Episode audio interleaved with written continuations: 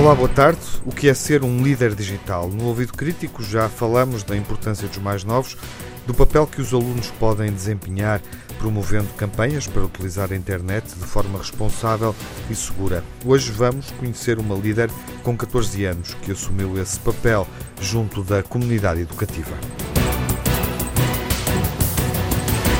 Olá Joana, bem-vinda ao Ouvido Crítico. O que é que te motivou, uh, o, que levou, o que é que te levou a, a abraçar este projeto? Não acho que haja assim uma razão específica para apontar. Acho que sempre gostei da tecnologia, da internet. A minha família sempre me levou um bocadinho para esse lado. Também conheci o trabalho de outros líderes e neste nono ano tenho feito algumas experiências para perceber o que é que quero seguir e o que é que gosto e sem dúvida que este projeto é algo para continuar.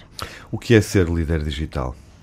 Hum, é assim, a definição do livro é divulgar os temas ligados à segurança na internet, ambientes digitais, desenvolver a literacia para os média. Na prática, entender quais são as dúvidas do nosso público e arranjar uma forma de lhes chegar e de esclarecer, dar dicas e medidas para eles estarem mais seguros. Uhum. Essa é uma definição, digamos assim, é o caderno de encargos. E como é que tu assumiste a tarefa de líder digital, ou até sendo mais concreto, conta-nos que ações é que desenvolveste? É assim, se calhar convém reforçar que as atividades que nós fizemos na nossa escola foram feitas por uma equipa, ou seja, uhum. não fui só eu. Quantas pessoas?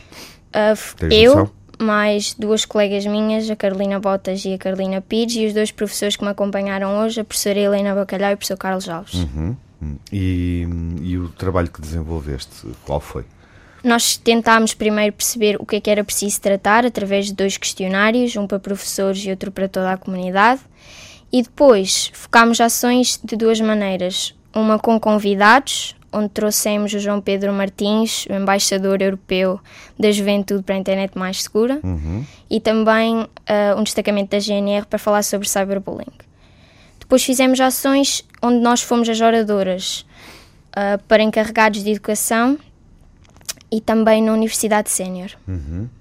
Além disso, participámos nas sessões síncronas de líderes digitais a partir da nossa escola e dos líderes digitais Benjamins fomos as moderadoras as atividades todas, não fôssemos nós líderes digitais, foram divulgadas sempre nas redes sociais e também em jornais locais. Com impacto? Uh, achas que foi bem, foram, as ações foram bem sucedidas do ponto de vista do contacto com, com o público, com a comunidade que, que pretendiam alcançar?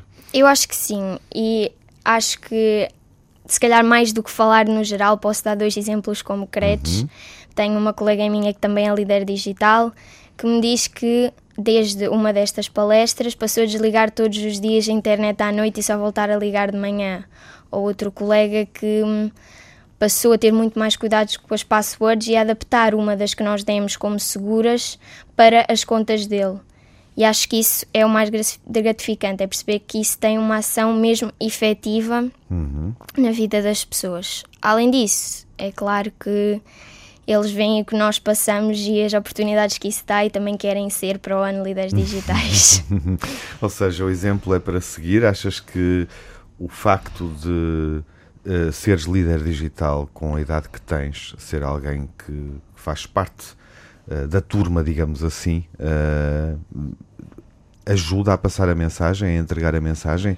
É mais eficaz? Eu acho que sim, acho que eles estão bastante receptivos e sendo nós uh, também jovens, fazemos com que as palestras sejam mais interativas e eles sentem-se mais livres para questionar e para discutir assuntos que nós metemos em cima da mesa. Uhum. Isso não só em alunos, mas também no caso dos pais e especialmente no caso dos alunos da Universidade Sénior, em que nós tivemos uma meia hora só a responder a perguntas e a debater assuntos. Uhum. E acho que foi o sítio onde nós tivemos um feedback mais positivo. Sim, mas uh, em conclusão dirias que é importante desenvolver ações com líderes digitais uh, da tua idade, dúvida. com menos de 18 anos, é mais eficaz do que se essa ação for desenvolvida por um adulto, digamos assim. Obviamente que depende da abordagem, mas é porque há, há adolescentes que têm uma abordagem bastante formal e também há adultos que têm uma abordagem mais descontraída. descontraída. Mas sim, acho que no geral posso dizer que sim. Quais são as uh, vantagens uh, ou as mais-valias de te entregares a um projeto deste género? Em primeiro lugar, acho que o fruto do trabalho é o mais gratificante, ver que as pessoas têm as dúvidas respondidas e que isso contribuiu para elas. Para mim em específico, é óbvio que os contactos que fazemos, conhecer outros líderes, conhecer especialistas de diversas áreas e mesmo dentro da nossa escola, a proximidade que nós temos com os professores e com os colegas que estão a trabalhar connosco. E também as aprendizagens, quer seja nas palestras a que vamos como ouvintes, quer seja naquelas que nós damos para as quais temos de aprender para poder transmitir e também no desenvolvimento da nossa capacidade de comunicação. Uhum. Se nós olharmos para a nossa primeira palestra e para a última, é uma grande diferença e acho que ainda há muito para trabalhar e espero por isso que no próximo ano ainda se melhore muita coisa. Vais avançar para o décimo, isto vai ter influência na tua escolha profissional? Não sei. Eu gosto de me meter em projetos fora da escola e não vejo isso como uhum o percurso mesmo claro, escolar. É algo que te enriquece e que complementa aquilo que pretendes fazer. Uh, mas vais continuar a ser líder digital? Sim, uhum. espero que sim. É a tua primeira vez na rádio, Joana? Eu acho que sim. É a primeira sim. vez que estás na rádio? Sim. A falar para um público tão vasto. Que mensagem é que deixavas uh, aos uh, jovens, aqueles que têm a tua idade e que te escutam aqui? Hum. Ou que podem escutar o podcast? É assim, em primeiro lugar, tenho. É uma grande responsabilidade. tenho de dar uh, aquela mensagem que eu passo sempre no final. Se alguém desse lado está a passar por algum problema relacionado com a internet, há uma linha internet mais segura. Podem contactar, quer seja por telemóvel, quer por e-mail. E hum, há uma pessoa do outro lado que vos atende anonimamente. Problemas como cyberbullying ou alguém que esteja a passar por phishing, tem ajuda aí. Depois, a mensagem que eu tenho propriamente para os adolescentes e jovens do outro lado.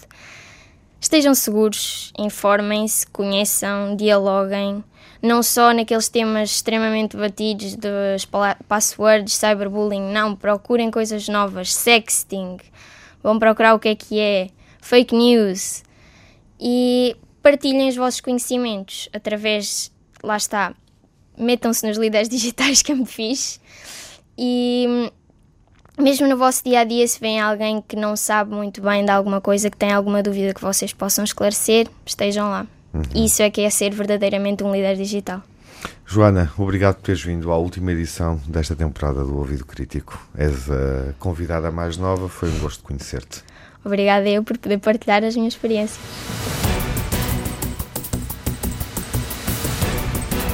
As emissões do Ouvido Crítico interrompem durante os meses de verão, recomeçam no próximo outono. Despedimos-nos sugerindo um vídeo realizado pela Unicef que permite refletir sobre privacidade e o que divulgamos publicamente acerca de nós nas redes sociais. O vídeo está disponível na página da Unicef no YouTube com o título These Children Face the Reality of Growing Up Online. Pode também encontrá-lo indo à página do Milopes, milopes.pt e em vídeos, dentro do separador recursos, encontra a ligação direta.